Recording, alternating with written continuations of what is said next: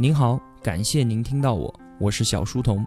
我的音频节目首发平台是在小书童频道微信公众号，请您打开微信搜索订阅小书童频道。小是知晓的小，从此刻开始，我来帮您读书。在公众号内回复 QQ，我会邀请您加入交流群，与我们进行互动。小书童将常年相伴在您左右。好长时间都没有更新了，只能再次和您说声抱歉。这段时间啊，我连续都在外面出差呢，工作实在是太忙了，也接近年底了。我想您也知道。您现在听到的十多分钟、二十分钟的一期音频节目，在文案写好的情况下，我需要完整的两到三个小时的时间才能够把它录制出来。但是呢，最近就是这两三个小时根本就挤不出这个时间，希望您能理解吧。很多同学都在微信公众平台给我留言，催促我更新，问我你还健在吗？我就和您报个平安，万幸啊，我还活着呢。其他的事情过多的我承诺不了。但是我能承诺的就是，我只要还能喘气，小书童频道肯定是不会断更的，您就放心吧。我们继续解读小岛经济学，继续小岛上面的故事。之前我们说啊，聪明人艾博，他通过延迟消费和承担风险，创造了渔网这个资本，汇集了小岛上所有的人，而又得益于艾博的商业贷款，三个人同时都拥有了自己的渔网。后来呢？他们三个又利用生产力提高之后所累积的积蓄，投资建造了一个巨型的水下捕鱼器。整个小岛的生产力得到了进一步的提高之后，艾博他开了一个服装公司，贝克呢开始研发独轮车，查理呢则醉心于研究烹饪技术。这个美丽的热带小岛现在不仅是食物丰富、服装美丽、交通便利，而且啊。大家也有了自己的休闲时间，冲浪这一项休闲娱乐的活动也就蓬勃的发展起来了。很快的，关于这个小岛上前所未有的奢华生活的传说流传到了其他的岛屿。那些岛屿上的居民啊，都还在徒手抓鱼维持生计，什么穿着漂亮的衣服冲浪这种事情啊，想都不敢想。于是呢，为了追求更美好的生活，大批的移民很快的接踵而至。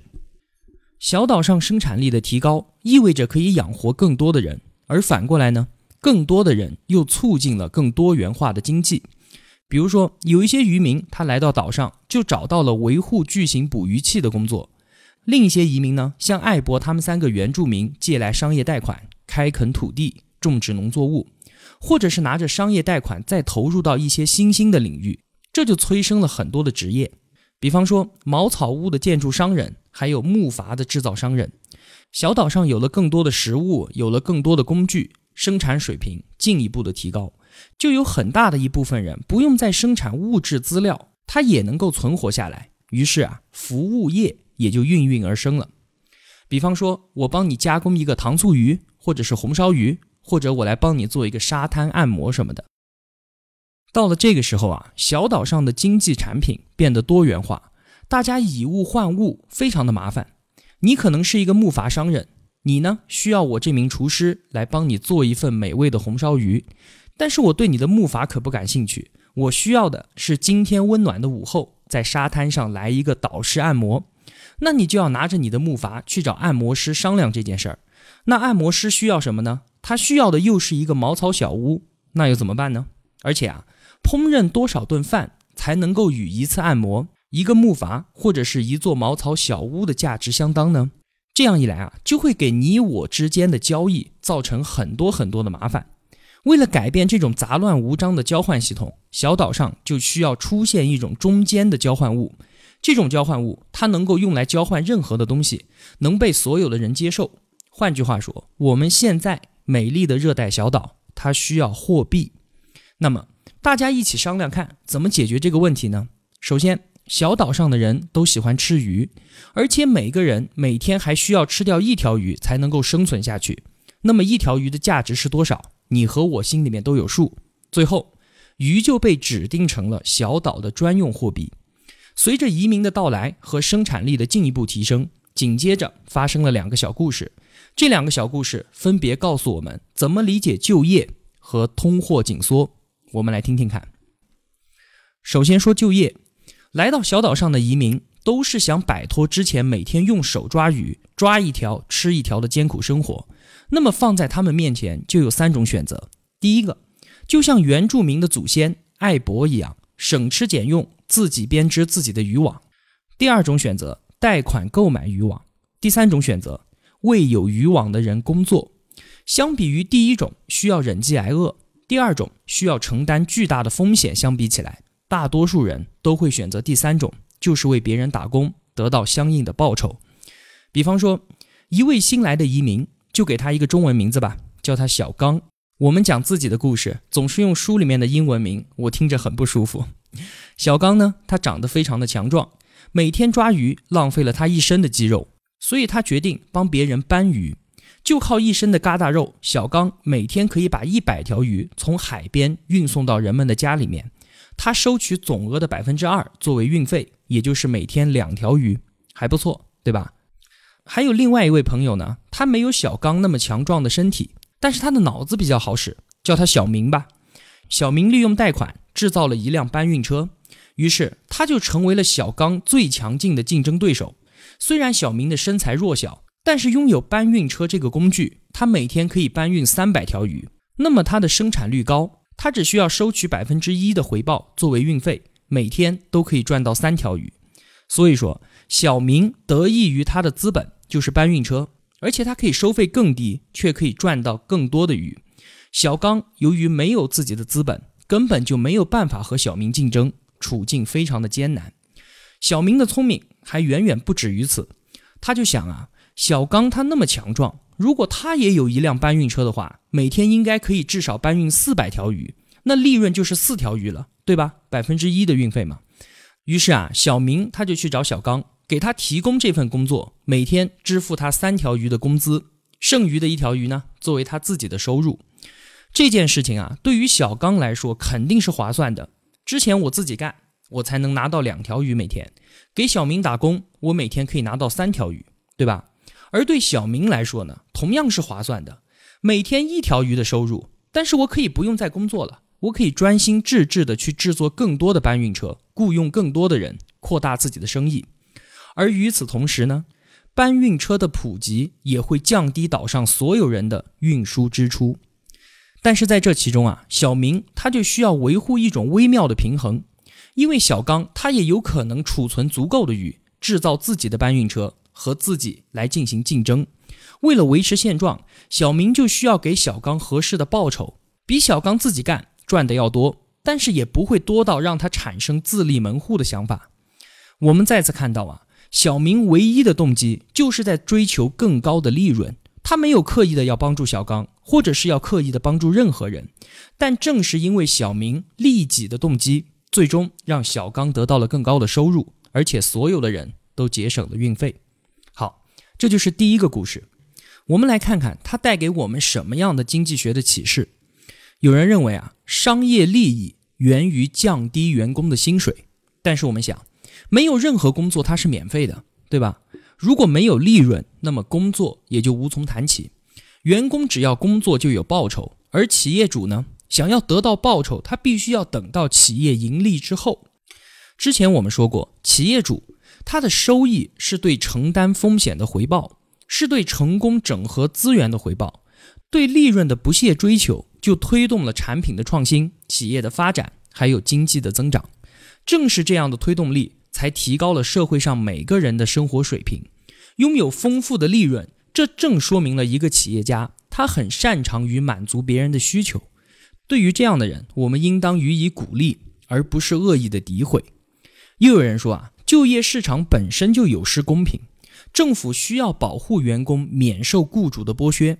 但是，我们之前说一课经济学和经济学通识的时候就说过，这种说法的出现是对经济学基本原理存在误解的，它严重的损害了劳动力市场的健康运行。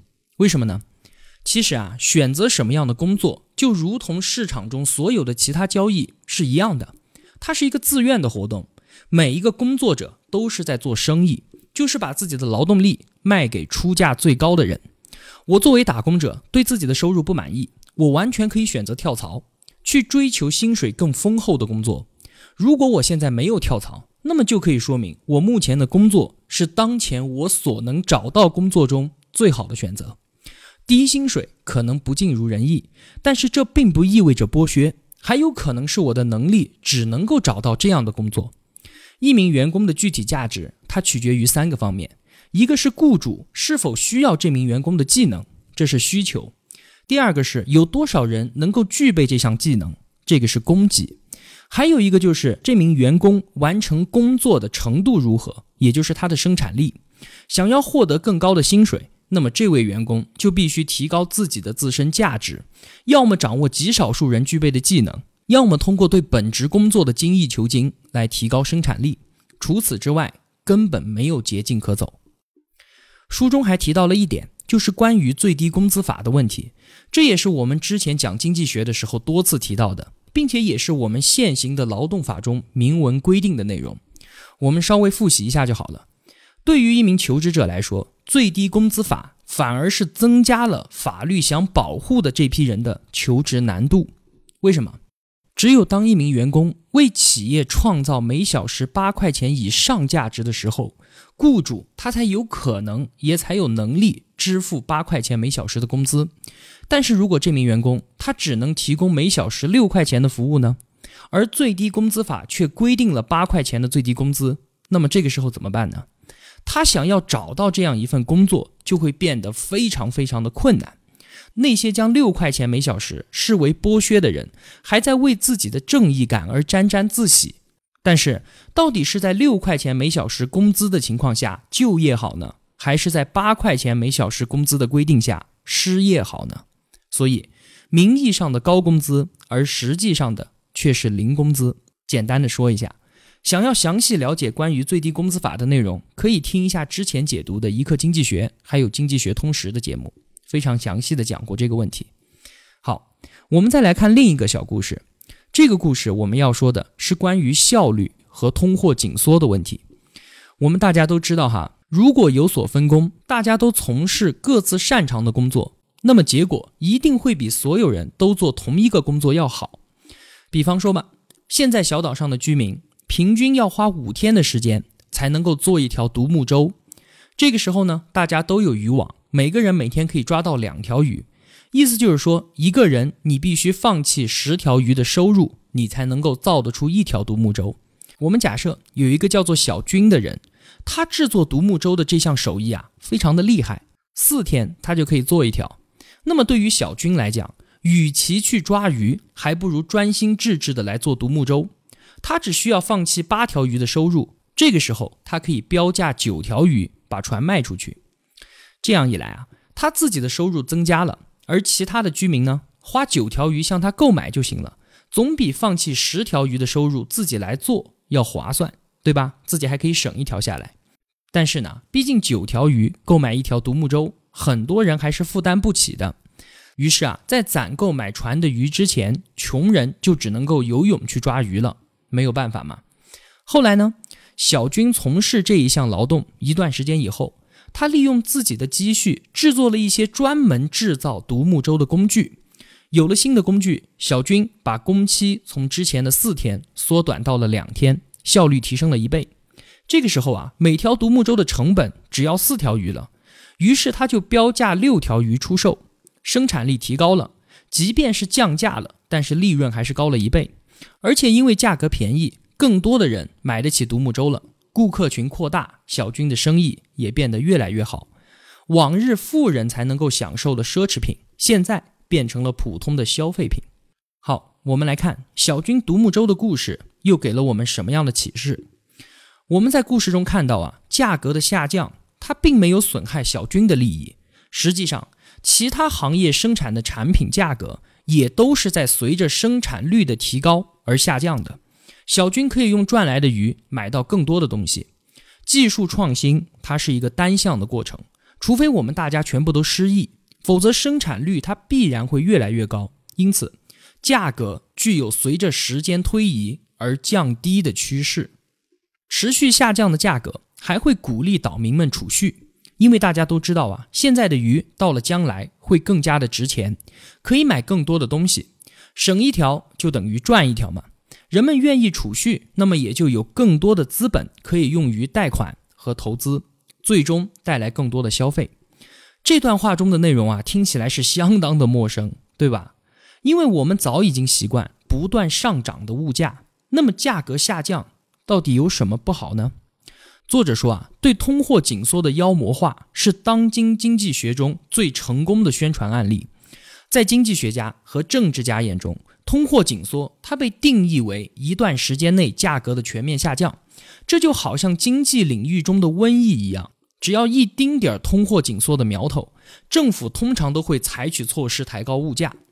我们要知道啊，在过去从十八世纪末一直到一九一三年，这将近一百五十年的时间当中，美国的物价可是一直在稳步下滑的，几乎所有人都会大吃一惊。然而，就在这段时间里面，美国却经历了人类历史上经济增长最快的几个阶段。这种现象出现的原因，就是刚才我们所说的那样，就是因为生产率的提高。如果货币供应稳定的话，生产率的提高必然会促使价格下降。我们知道啊，工业革命带来了生产率的大幅提高，工薪阶层也能够买得起装饰家具、量身定做的衣服，也能付得起打车钱，而这些以前只有富人才消费得起。通货紧缩。它就意味着，一八五零年的时候存下来一百美元，到了一八八零年的时候，能够购买更多的产品，购买更多的服务。为什么说通货紧缩不好呢？现在的爷爷奶奶们总是爱说他们小时候的东西多么的便宜，而他们的爷爷奶奶却总是在说自己小时候的东西有多么的贵。虽然物价低的好处显而易见，但我们还是害怕通货紧缩。我们被告知，一旦物价下跌，消费者就会停止消费，公司也会避免支出，工人就会因此失业，最后我们会回到经济黑暗的年代。但是啊，价格下降它并不见得会影响行业的发展啊。我们不止一次的见证过这一点。在二十世纪初的时候，亨利·福特靠不断降低汽车的价格发了大财，他雇佣的工人的工资是行业里面最高的。举个更近一点的例子，虽然计算机的价格在不断的大幅下降，但是这个行业的盈利依然是非常的丰厚。产品价格的下跌并没有影响计算机革新的步伐。由于设计和制造效率的提高，每年数以亿计的人能够以越来越低的价格享受到数字化带来的好处。但是尽管如此，现代经济学家依然认为，消费促进经济增长。而一旦发生通货紧缩，人们就不愿意消费了。对于这样的说法，作者给了两个字：荒谬。正如我们前面所讲的那样，对于经济增长起到决定性作用的不是消费，而是生产。不需要劝说人们去消费，因为人类的需求啊，它永远都不会满足。如果人们不想要某样东西，那么肯定是有原因的，要么是产品不够好，要么是买不起。不管是因为什么。推迟购买物品，或者是把要花的钱存起来，都是处于理性的考虑，而且是对整个社会都有好处的。实际上啊，消费者不愿意消费，刺激需求最好的办法就是让物价降到一个更加合理的水平。第一代的等离子电视机问世的时候，只有很少很少的美国人能够买得起，但是随着价格的不断下跌，越来越多的人出手购买。不断增加的销量弥补了价格下跌后所带来的损失，最终利润大幅度的提高。虽然有这么多的反面证据，通货紧缩还是被当成了经济的头号敌人，这就很奇怪了。但是，如果还有一股力量介入其中的话，这又完全可以说得通。这是因为与通货紧缩相反的通货膨胀，那可是政治家最好的朋友。至于为什么，我们说到后面您就明白了。小书童不才，在您面前献丑，只愿与您结伴而行。如果我对您有帮助的话，还希望您能打赏一些。小书童感激一路陪伴的是这样慷慨的您。读书分享是一件很苦的事情，我很需要您的陪伴与支持，这是小书童在这条路上不断前行的根本动力。请您把我的节目分享到朋友圈，让我们在相互陪伴、见证彼此成长的同时，能够感染身边最亲近的人，一同成长。小书童在此叩谢。